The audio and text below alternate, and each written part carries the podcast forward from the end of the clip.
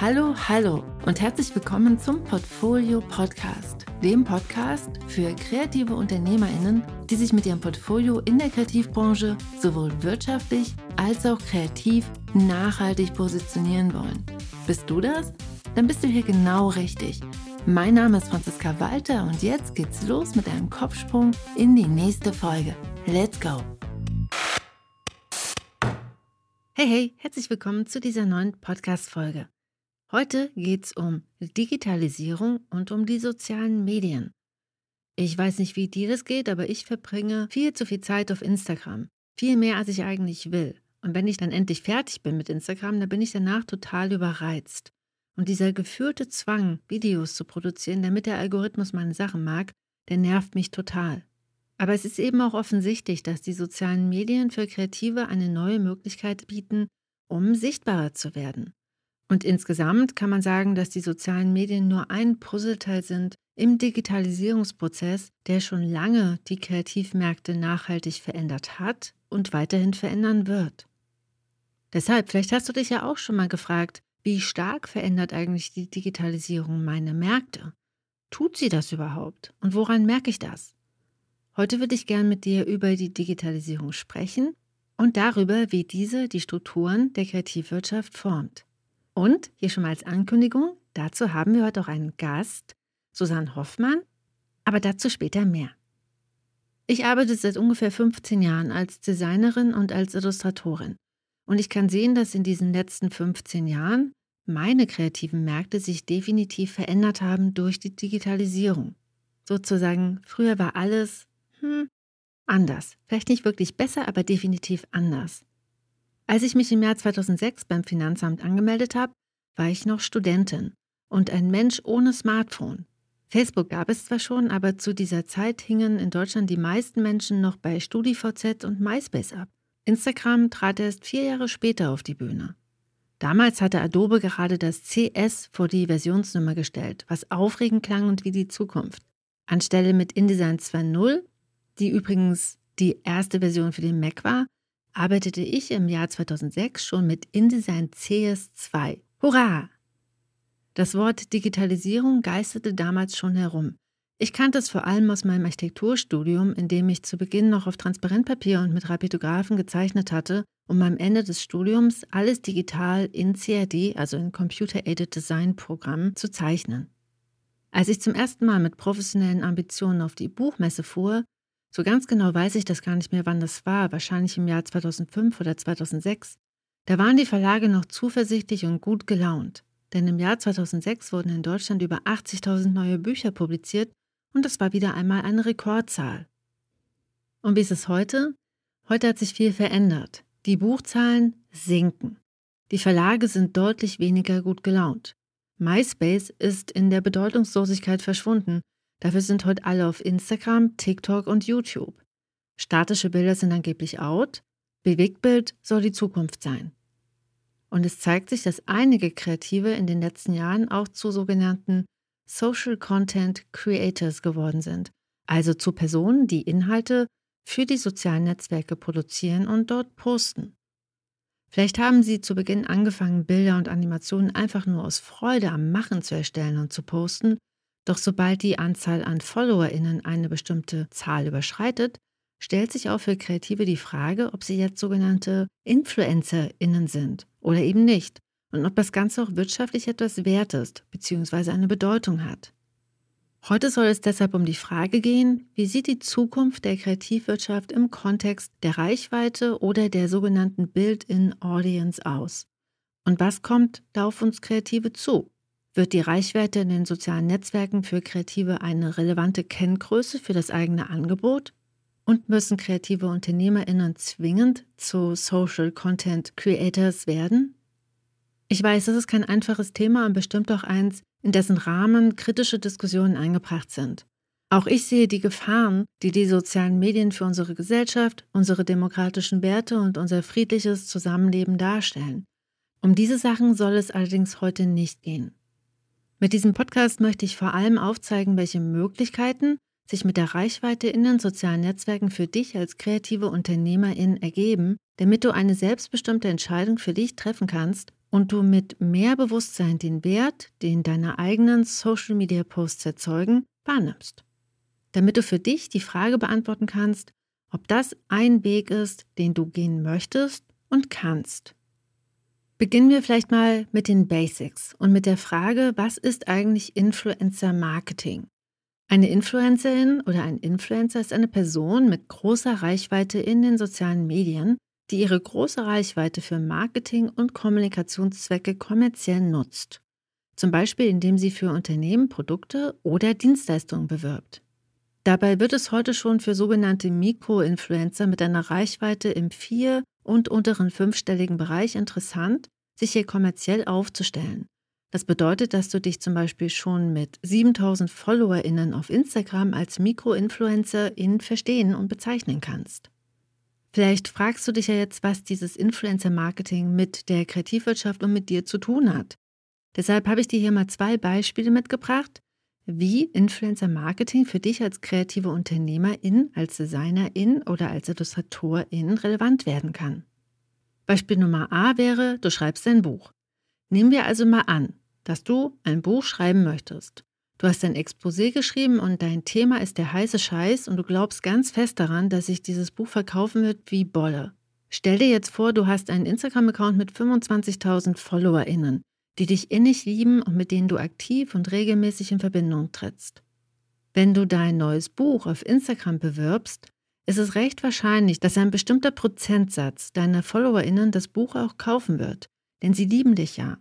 Nehmen wir mal an, dass 5% dein Buch kaufen dann sind allein schon 1250 Bücher verkauft, ohne dass der Verlag einen Finger krumm machen musste. Und stell dir mal vor, du nutzt deine Reichweite ganz bewusst und kreierst parallel zum Erscheinen deines Buches ein paar Marketingaktionen, die dein Buch für deine FollowerInnen noch einmal wertvoller machen.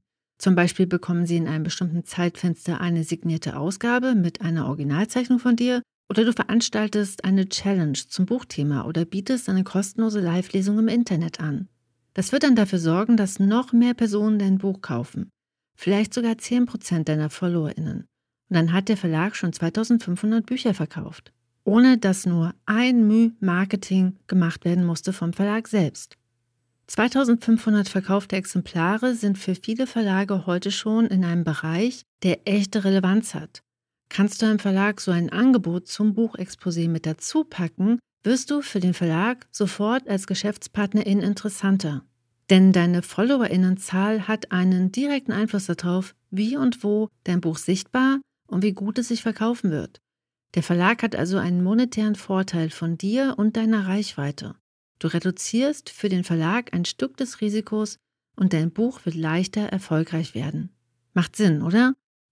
Alternativ, als Beispiel Nummer zwei, Stell dir mal vor, eine Werbeagentur beauftragt dich, die neue Kampagne für eine neue Kosmetikserie zu gestalten. Natürlich postest du die Bilder des finalen Produktes nachher auch auf deinem Instagram-Account und machst somit auch Werbung für diese Kosmetikserie. Da deine FollowerInnen sich ja für dich von Herzen interessieren, bist du glaubwürdiger und vertrauenswürdiger als die üblichen Moviestars und Filmsternchen, die traditionell Werbung für Kosmetik machen. Indem du die Produktbilder des Auftrags postest, machst du automatisch also auch Marketing für das Produkt selbst und wirst so automatisch auch zum Gesicht für die Marke. Und das ist eine Leistung, für die die Kosmetikfirma normalerweise Geld ausgibt und eben auch für deine Leistung bezahlen sollte.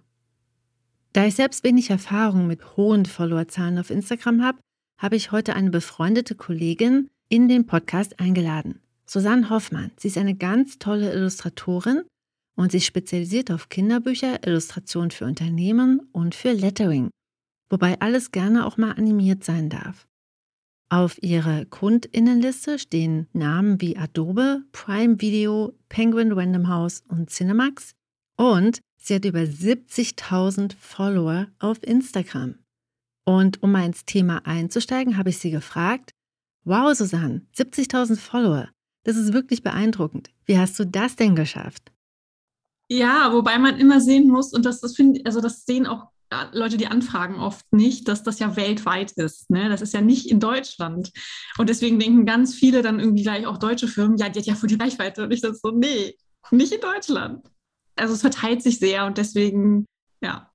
Was hat sich denn für dich mit der Reichweite verändert? Hat sich irgendwas verändert? Ja, ja auf jeden Fall. Ich überlege gerade, wie das so losging. Also es ist ja irgendwie 2018 plötzlich so explodiert, dass ich innerhalb von ein paar Wochen irgendwie von drei auf 30.000 gewachsen bin. Das war total surreal.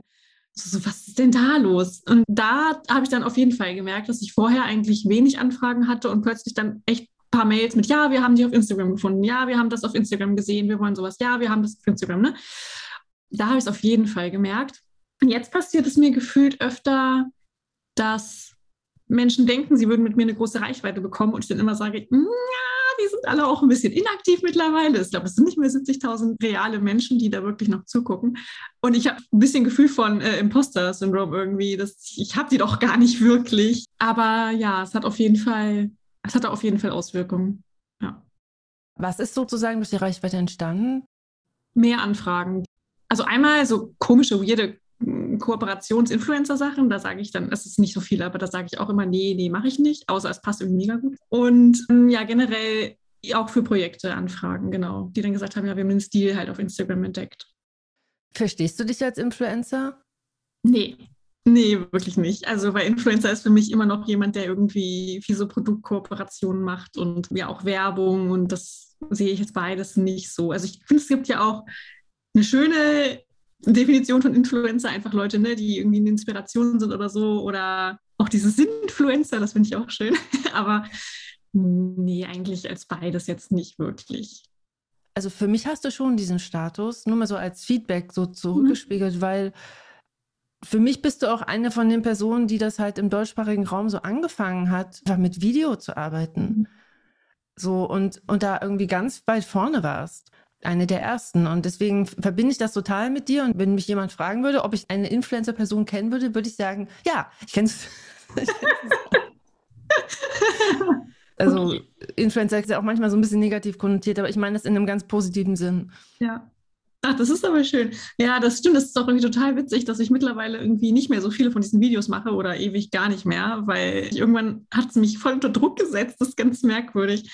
Also hat ja mit so Skizzenbuch-Videos ähm, angefangen und irgendwann hatte ich das dann, oh Gott, die Seiten sehen zu gut aus. Das kann dann nicht, das passt dann nicht ins Buch. Und das ist so krank, weil ich ja eigentlich mich dabei filme beim Zeichnen und dann ja auch mir sage, ja, ich muss es ja ich muss ja niemandem zeigen am Ende. Ich muss das Video ja nicht posten, ich verpflichte mich ja nicht. Aber es ist halt irgendwie echt, ich brauche ganz dringend wieder ein, ein hässliches Skizzenbuch, das hässlich sein darf. Das ist nicht, nicht, war nicht gut. Aber das ist interessant. Das heißt, angefangen hast du aus Freude und dann ist das so ganz, ist es irgendwann gekippt. Ja, irgendwann wurde es schon so ein bisschen was von, ah ja, du musst mal wieder ein neues Video filmen. Das war ganz, ganz merkwürdig. Und dann, dann hat es irgendwie damit geendet, dass ich es jetzt gar nicht mehr mache. Aber die Freude war schon immer noch da oder die kam dann auch jedes Mal wieder. Also, dass ich zwar vorher dachte, oh, ich muss mal wieder was machen, aber in 90 Prozent der Fälle dachte ich danach, boah, das Spaß gemacht, voll gut. Aber trotzdem, davor war es oft so ein, ich müsste mal wieder, ja. Hast du auch so kritische Aspekte, die, die dich daran hindern, das weiterzumachen oder so Bedenken oder Beobachtungen, die du kritisch beobachtest in den sozialen Medien? Naja, generell finde ich den Trend zum Video eigentlich ein bisschen anstrengend, weil sich alles bewegt. Und ich habe ja auch immer bei mir Wert darauf gelegt, dass ich meistens eigentlich immer zum zum Wischen noch ein stillstehendes Bild hatte, dass man das einfach, dass man die Quintessenz auch nochmal sehen konnte in Stillstehen. Und das war mir auch wichtig, weil, also ich habe, glaube ab und zu mal irgendwie für den Algorithmus nur ein Video gehabt, aber meistens noch das zum Angucken. Und im Moment ist es halt echt, ich scrolle und scrolle und dauernd bewegt sich was und dauernd tanzt jemand und ich kann es nicht anhalten. Ich, das ist so anstrengend und das finde ich eigentlich schwierig. Mir ist so ein bisschen der Spaß an Instagram generell dadurch abhanden gekommen und auch dadurch, dass man echt seine, seine Follower oder auch neue Leute gar nicht mehr erreicht.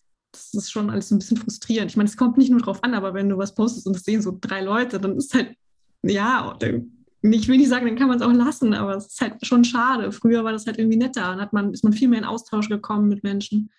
Gleichzeitig habe ich auch gerade irgendwie so ein, so Überdruss. Also ich habe so, ich gucke durch Instagram und denke so, boah, es nervt mich so, dass alles so ähnlich aussieht. Und ich war, ich war letztens eine Woche in Barcelona und es war irgendwie so, so mal neu inspirierend, weil ich bin in so einem kleinen Laden, die irgendwie so Prints verkauft haben von IllustratorInnen und habe da halt einen Prints gesehen von Leuten, die ich noch nie gehört habe. Und das war so schön. Das, war so, das sieht alles anders aus. Das ist toll. Und äh, habe ich echt gemerkt, was für ein Einheitsbrei das teilweise geworden ist. Man ist ja auch klar, wir sind alle das gleiche ausgespielt. Das beeinflusst uns wiederum. Wir machen es vielleicht, also nicht, ich sage nicht, wir kopieren es, aber es beeinflusst uns auf jeden Fall. Und ja, es entwickelt sich alles in so eine ähnliche Richtung. Und das stört mich auch ein bisschen.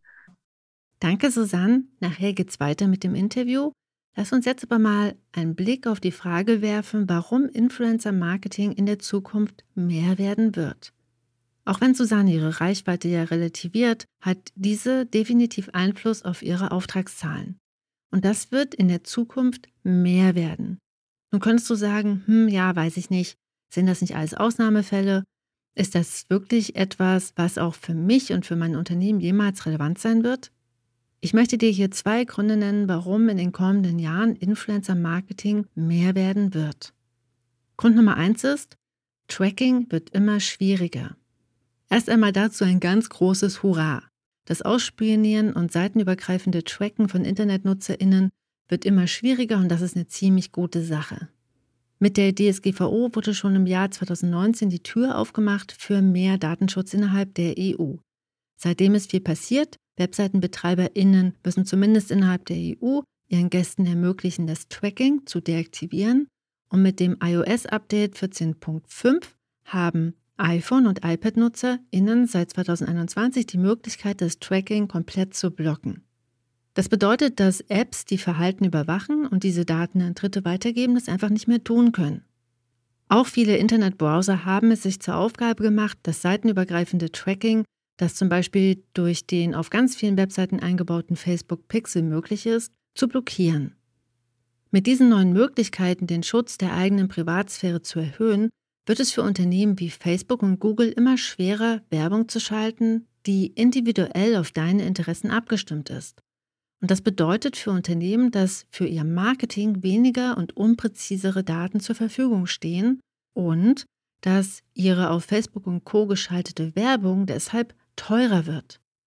Aus genau diesem Grund werden Influencerinnen und Kreative mit großen Reichweiten in Zukunft für große Marken und deren Marketingstrategien interessanter, denn sie bringen eine eingebaute, präzise definierbare Zielgruppe mit, die auch ohne Tracking in ihren Interessengebieten ganz klar beschreibbar ist.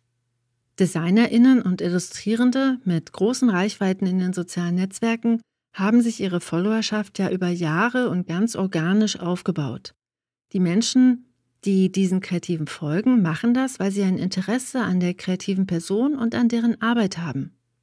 Auf diese Weise haben diese Kreativen eine große Glaubwürdigkeit und auch einen Einfluss in dieser klar definierten Nische. Und das macht sie für Unternehmen zu interessanten Partnerinnen für Produktwerbung. Und dann gibt es noch Grund Nummer zwei. Die sogenannte Built-in Audience ist die eingebaute Verkaufsgarantie für Unternehmen. Das Buchbeispiel hat es ja eben schon visualisiert. Hat eine kreative Person eine hohe Reichweite, werden die Produkte, also zum Beispiel die Bücher, die diese Person illustriert, automatisch vor diesem Publikum sichtbar. Die Wahrscheinlichkeit, dass ein Teil dieser FollowerInnen das Produkt auch kauft, ist einfach mal recht groß. Dementsprechend verringert die große Reichweite der kreativen Person das wirtschaftliche Risiko des Verlages und gleichzeitig auch die Marketingkosten. Denn die Social-Media-Profile der Verlage zeigen oftmals deutlich niedrigere Zahlen als die der Bildautorinnen und Illustrierenden. Die Verlage müssten also viel Geld in die Hand nehmen, um auf traditionellen Marketingkanälen oder in den sozialen Medien Sichtbarkeit für ihr Produkt zu erzeugen und bringt die kreative Person diese Built-in-Audience einfach mal schon mit, spart das Kosten und erhöht die Erfolgschancen für das Produkt. Aber was bedeutet das denn jetzt eigentlich für Kreative mit hohen Reichweiten? Wichtig ist, die eigene Leistung zu erkennen und sie sich bezahlen zu lassen. Hast du eine hohe Reichweite in den sozialen Netzwerken, dann solltest du das in deine Kalkulation mit einfließen lassen. Denn du übernimmst für dein Gegenüber Aufgaben, für die der Verlag oder die Agentur traditionell eh Geld ausgegeben hätte und von denen sie profitieren. Und vielleicht fragst du dich jetzt, wie berechnet man denn Reichweite? Wie kalkuliert man das mit ein? Und was ist hier überhaupt üblich? Hier gibt es noch keine wirklich festen Regeln. Neue Märkte und neue Entwicklungen erfordern ja oftmals das Verhandeln von neuen Rahmenbedingungen. Ich kann mich noch gut erinnern, als ich damals das erste Mal einen Paragraphen zur E-Book-Beteiligung im Vertrag gefunden habe. Damals gab es einfach noch keine Referenzwerte für E-Books, auch wenn von Seiten der Verlage oft so getan wurde. Heute haben sich Beteiligungen von 20 bis 30 Prozent am Nettovertriebserlös im E-Book-Bereich etabliert, aber damals gab es auch Vorschläge, Kreative nur mit einem Prozent zu beteiligen. Gerade wenn etwas Neues passiert, ist es ein bisschen wie im Wilden Westen, es gibt einfach noch keine Regeln, diese müssen eben erst geschaffen werden. Und das Gleiche geschieht gerade mit der Reichweite von kreativen Unternehmerinnen. Regeln müssen her. Aufmerksamkeit muss entstehen, dass hier von den Kreativen eine Leistung erbracht wird, die natürlich vergütet werden muss. Dabei soll dich dieser Podcast heute unterstützen, denn alles geht los mit Aufmerksamkeit. Wenn du eine Idee davon hast, was deine Reichweite für dein Gegenüber leistet kannst du dementsprechend besser für dich einstehen. Frage dich also, welchen konkreten Wert deine Reichweite im individuellen Fall für dein Gegenüber schafft und wie du das in eine angemessene Honorierung übersetzen kannst. Und wenn du dir hier unsicher bist, frag Kolleginnen und oder frag bei den Berufsverbänden nach. Denn die beschäftigen sich auch mit diesen Fragen. Vielleicht fragst du dich ja jetzt auch, was ist, wenn du noch keine Tausende von FollowerInnen in den sozialen Netzwerken hast? Keine Sorge.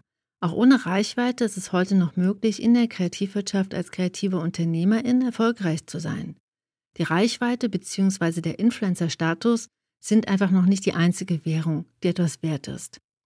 Mit einem passgenauen und klaren Angebot kannst du dich auch ohne die sozialen Medien auf deinen Märkten etablieren. Ohne Reichweite in den sozialen Medien wird es allerdings noch wichtiger, proaktiv auf genau die Kundinnen zuzugehen, die dein kreatives Angebot auch wirklich brauchen. Es wird also noch wichtiger, ganz genau zu wissen, wer von deinem Angebot profitiert und wie du diese Menschen erreichst, auch ohne Instagram, TikTok und Co. Eine suchmaschinenoptimierte Portfolio-Webseite und ein regionales Netzwerk aus echten Menschen sind hier sehr gute Tools und gute Startpunkte. Hier noch mal eine kleine Randnotiz. Um hier mehr Klarheit zu bekommen, kannst du dir auch sehr gern mein freies Workbook dein kreatives Angebot herunterladen, das dir genau dabei hilft, dein Angebot klar zu formulieren und herauszufinden, wer das auch wirklich braucht. Den Link dazu findest du in den Show Notes. Und ich habe auch nochmal Susanne gefragt, welche Plattformen sie heute für die Akquise in der Kreativwirtschaft empfehlen würde. Und das hat sie gesagt. Welche Plattform würdest du empfehlen, um Aufträge zu generieren? Oh, naja, hm, bei mir war es halt Instagram, aber ich weiß nicht, ob ich es heute noch empfehlen würde, weil es heute so schwer ist, gesehen zu werden. Ich habe von vielen gehört, dass sie über Behance gefunden wurden. Also Behance vielleicht am ehesten oder zumindest, wenn man wirklich in der kreativen Ecke bleibt. Ja, ja vielleicht irgendwie immer noch Instagram, wenn man es schafft und Behance. Und ja, mit TikTok ist, ich frage ich es mich gerade, ob man da wohl, aber da habe ich halt gar keine Erfahrungswerte, aber ich frage mich, ob man da Aufträge generiert. Bei TikTok kann ich mir das einfach nicht vorstellen. Ich bin ja eh so Verlagsbranche, das ist ja eh so die so verstaubteste Branche der Welt. Ja. Ich kann mir nicht vorstellen, dass die ganzen LektorInnen da auf TikTok abhängen. Das fällt mir sehr schwer. mir auch schwer. Äh, wahrscheinlich nicht, aber vielleicht so junge Lektorinnen, die dann vielleicht so privat da durchscrollen und dann denken, uh, das sieht ja cool aus, das merke ich mir mal. Aber das muss dann, also das ist dann schon echt dafür würde ich mich dann nicht, würde ich mir dann nicht die Mühe machen. Da muss man dann schon echt Spaß dran haben. Und das gilt für mich bei Instagram auch. Also wenn man das nur als Akquise-Tool sieht, weil man es haben muss, dann weiß ich nicht, ob das so gut funktioniert, weil ich glaube, man muss schon auch echt diesen, diesen Nutzungsspaß haben. Also ich hatte mir das damals echt Spaß gemacht, selber zu gucken, selber bei Leuten zu kommentieren. Also gar nicht mit diesem, oh, guck dir mal meine Sachen an, sondern einfach in, in den Austausch kommen und dadurch hat sich das ein bisschen organisch angefühlt und als wären da halt echte Menschen und man schmeißt es nicht nur so raus über TikTok und dann also ich kann gar nichts über TikTok sagen, ich will mir kein Urteil erlauben. Es ist wahrscheinlich, vielleicht ist es genauso, man kann da ja auch kommentieren und so, aber. Danke, Susanne, für diese Einschätzung. Behance, Instagram und gegebenenfalls TikTok. Auf welchen Plattformen bist du denn unterwegs? Und dann lass uns noch mal schauen, was du tun kannst, wenn du dich entscheidest, wirklich auf Reichweite zu setzen als kreative Unternehmerin. Baust du in deiner Positionierung auf Reichweite? Es ist wirklich, wirklich wichtig, nicht nur auf eine Plattform zu setzen. Denn eigentlich baust du deine Reichweite auf ausgeliehenem Boden, wenn du die sozialen Netzwerke nutzt. Ändert Instagram den Algorithmus oder YouTube die Bedingungen, kann deine Reichweite von einem Tag auf den anderen zerplatzen wie eine Seifenblase. Deshalb ist es wirklich sinnvoll, auf mehreren Beinen zu stehen und bestenfalls auch parallel Kanäle aufzubauen, die dir gehören. Sammelst du deinen Content zum Beispiel auf deinem Blog, kannst du deine LeserInnen auch dorthin leiten. Das macht dich unabhängiger von Plattformen. Auch ein Newsletter, ein Podcast oder ein eigener Shop sind Wege, dich unabhängiger zu machen. Denn wer weiß, ob es Instagram in fünf Jahren überhaupt noch gibt und wie es dann dort aussehen wird. Deshalb habe ich Susanne auch nochmal gefragt, ob sie glaubt, dass Instagram in fünf Jahren noch relevant sein wird. Glaubst du, dass Instagram in fünf Jahren noch relevant sein wird? Ich würde mich mal aus dem Fenster lehnen und sagen nein, aber mal gucken. Also durch ihr, ihr ewiges Plattform kopieren. Also wir wollen sein wie YouTube, wir wollen sein wie Snapchat, wir wollen sein wie TikTok. Das ist so nervig. Es macht doch einfach euer Ding. Also ja. Wie gehst du mit dem Gedanken um, dass es ja schon auch sein kann, dass irgendwie jetzt alle auf einmal zu TikTok überspringen und dann hast du deine 70.000 Follower auf, also ich, ich frage mich manchmal, was die Leute gemacht haben, die 100.000 Follower auf MySpace hatten. Mm, ja, ja, ich habe auch, ich habe auch letztens, also ich habe manchmal so Anfälle von, ich lösche meinen Instagram-Account und mache einen neuen, weil die sind ja alles tote Follower. Aber das ist, also das traue ich mich dann doch nicht.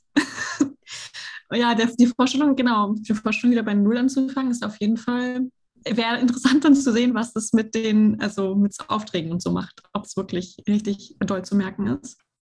Ganz lieben Dank, liebe Susanne, dass du von deinen Erfahrungen hier berichtet hast und dass du auch ehrlich teilst, was schwierig ist und was noch schwer einschätzbar ist. Wir werden sehen, was die Zukunft bringt. Ich danke dir auf jeden Fall sehr, dass du Gast warst heute im Podcast. Und wie geht's dir jetzt damit? Vielleicht hast du jetzt noch die Frage, geht's nicht auch komplett ohne Social Media? Wenn ich könnte, würde ich aus den sozialen Medien aussteigen. Und eigentlich könnte ich ja. Und es gibt gute Gründe dafür. Ich weiß, dass Instagram mir nicht gut tut, dass ich dort viel zu viel wertvolle Lebenszeit verbringe und mich danach ausgelaugt und leer fühle. Trotzdem fällt es mir schwer, meine Instagram-Accounts zu deaktivieren. Die Angst, nicht mehr dazuzugehören, ist einfach größer. Doch das Problem mit den sozialen Netzwerken geht noch viel weiter. Wenn du tiefer in das Thema einsteigen möchtest, möchte ich dir die Dokumentation The Social Dilemma und das Buch 10 Arguments for Deleting Your Social Media Accounts Right Now von Jaron Lanier empfehlen. So, und wie geht's dir jetzt damit? Was nimmst du heute für dich mit? Und was kannst du tun, um auch in Zukunft noch up-to-date zu sein? Und beängstigt dich das auch? Oder schaust du ganz optimistisch in die Zukunft? Teile deine Erfahrungen sehr gern unter dem Podcast oder direkt unter dem Blogartikel oder auf Instagram. Und damit wünsche ich dir alles Liebe. Wir hören uns nächste Woche. Bis dahin. Tschüss.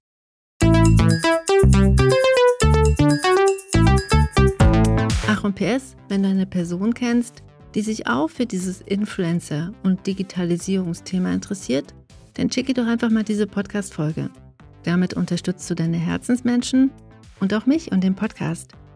Jedes Sternchen und jede Rezension hilft dem Podcast und deshalb danke ich dir ganz herzlich dafür. Und auch ein ganz großes Dankeschön an all die, die den Podcast schon weiterempfohlen, bewertet und zahlreich geteilt haben. Danke, ihr seid toll. Tschüss.